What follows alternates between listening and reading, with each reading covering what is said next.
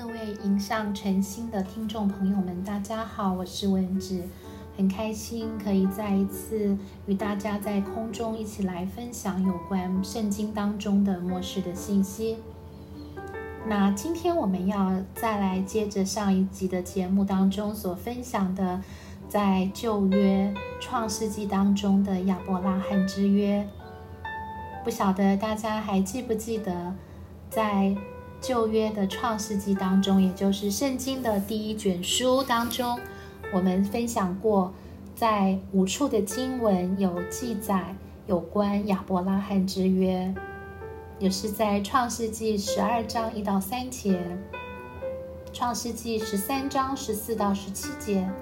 创世纪十五章四到二十一节，十七章一到二十一节。最后是创世纪二十二章的十五到十八节。那在这五处的经文当中，我们可以从经文的内容看见亚伯拉罕之约，上帝所应许亚伯拉罕的，第一个是要赐给他迦南全地，也就是土地；第二个。上帝要赐给他圣洁的国民，也就是他的后裔。神应许他，他的后裔要像天上的星、海边的沙那样众多。第三个，上帝给他的应许就是天下的万族、天下的万民要因他得福。这个是亚伯拉罕之约里面三个非常重要的。啊，神应许亚伯拉罕的内容。那我们来看，除了在我们前面提到的五处的经文当中，上帝有向亚伯拉罕不断的重述他与亚伯拉罕立约的内容之外，上帝也与亚伯拉罕的儿子以撒、亚伯拉罕的孙子雅各不断的确认亚伯拉罕之约的内容。那我们可以继续的从创世纪二十六章一到四节，二十八章十到十七节，三十五章九到十二节，四十八章的三到四节，我们可以看到上帝向亚伯拉罕的儿子和他的孙子继续的重述、强调亚伯拉罕之约的内容。那我们从这个内容当中，我们再来分别看我们前面所提到的亚伯拉罕之约三个很重要的重心。第一个，亚伯拉罕，神应许他，你必要成为大国，你的后裔要如地上的尘沙那样多，而且我会祝福你，会祝福你在财务上会有非常。兴盛丰盛，而且在创世纪十七章六节这个地方，耶和华神告诉亚伯拉罕：“你的后裔将极其繁多，而且我要应许你，国度从你而立，君王从你而出。”那我们就来思想一下，有关亚伯拉罕之约的第第一个重点就是。神应许亚伯拉罕，你的后裔，也就是你会得着圣洁的后裔，你要成为大国，你的后裔会极其的繁多，如天上的星，海边的沙。国度从亚伯拉罕而立，君王从亚伯拉罕而出。这件事情在整个啊亚伯拉罕后裔，就是以色列人、犹太人的历史当中，是不是已经全然的实现？那我们其实可以看一下这个目前犹太人他们这个民族的这个数目，犹太人的数目，呃，他们的这个人口，我们就会觉得说，哎，亚伯拉罕之约这边所讲的后裔，就会让我们心里会不会产生一个疑问：这个后裔是犹太人再加上已经信耶稣的外邦人吗？那我们再来想，君王从你而出，那我们可以知道，在历史上啊出现了这个大卫王。可是这边所讲的君王，单单只是指犹太人历史上的大卫王吗？我们若是在继续在圣灵的引导，在祷告当中来默想亚伯拉罕之约的内容的时候，其实我们会知道，亚伯拉罕之约真正完全的啊，这个应许完全的得着实现，是将要在主耶稣第二次再来的时候，才会完全的得着实现。好，那这是有关啊这个后裔的部分。那我们再来接下来看。上帝在亚伯拉罕之约当中应许亚伯兰说：“应许亚伯拉罕说，你的后裔要永远拥有迦南地，你的后裔要永远拥有迦南地为他们的产业。”那我们来看，在创世纪十二章第七节，创世纪十三章十四节、十五节、十七节，创世纪十五章的第七节。创世纪十七章的第八节，在这四节四段的经文当中，我们会看到耶和华神不断的向亚伯拉罕应许说：“我要把迦南地，一必要把这地赐给你，我必要把这地赐给你和你的后裔，永远为业，也就是永远要把迦南全地。”赐给亚伯拉罕的后裔为产业。那我们再来思想，现在这件事情是不是似乎也还没有成就呢？好，那我们在呃犹太人的整个的历史当中，我们会发现，只有很短暂的一点点的时间，犹太人是。以色列人他们是全然拥有应许之地，那就是在大卫王全盛的时期。所以，耶和华神在亚伯拉罕之约里面所应许的，我要把迦南全地赐给你和你的后裔，永远为业，这样的一个神这么宝贵的应许，我们也看见什么时候他会成就呢？那就是当主耶稣第二次再来的时候。接下来，我们来看，在亚伯拉罕之约当中，第三个很重要的内容，神所应许亚伯拉罕说：“你要叫别，你要叫别人因你而得福，地上的万族万国都要因你得福，而且地上的万国都必因你的后裔得福。”在创世纪二十八章的十四节。耶和华神再一次向亚伯拉罕说：“地上的万族必因你和你的后裔得福。”我们再来想一下，这件事情到底指的是什么呢？在我自己研读圣经的过程当中，我们会思想到，主耶稣是大卫的后裔，也是亚伯拉罕的后裔。是的，当主耶稣到第一次道成肉身来到这个世界上，成为人的样式，为了我们的罪受死、埋葬，第三天从死人中复活，升天，坐在全能父的右边。主耶稣的第一次的再来，他的受死，他的复活，带给我们永生的盼望。地上的万国都必因这件事情而蒙福，但是主耶稣要来拯救我们，这个天赋的计划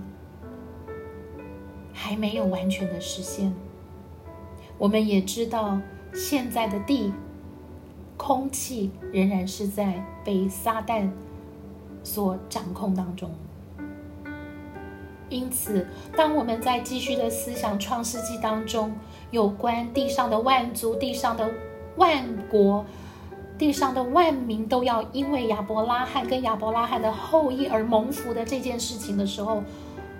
我们是期待主耶稣第二次的再来的时候，他要完成这件事情。接下来，我们再来想亚伯拉罕之约的内容的细节，确实有部分已经已已经实现了。比如说，神在创世纪二十四章的一节，他应许亚伯拉罕说：“我要在一切的事上赐福给你，我要使你昌大。”创世纪二十四章三十五节这边所记载的，神确实让亚伯拉罕的名在列国中为大，而且神确实赐福给他，使他在当时的那样的一个啊世代的当中，在当时那样的一个他所生生活的那样的一个范围跟环境当中，他确实很昌大，他蒙受了神很大的赐福，神赐给他非常丰盛的财物。而且他也有许多的后裔。那我们也看到，在犹太人、在以色列人、在埃及四百年成为奴隶之后，神并没有让以色列的百姓因此而灭亡。而就好像最后我们也看到，确实因着耶稣的来到，第一次来到地上，第一次道成肉身来到我们的当中。因着他的死，因着他的复活，地上的万国的确得到了极大的祝福。然而，我们却要继续的思想亚伯拉罕之约当中还有极为宝贵、极为重要的部分是还没有实现的，比如说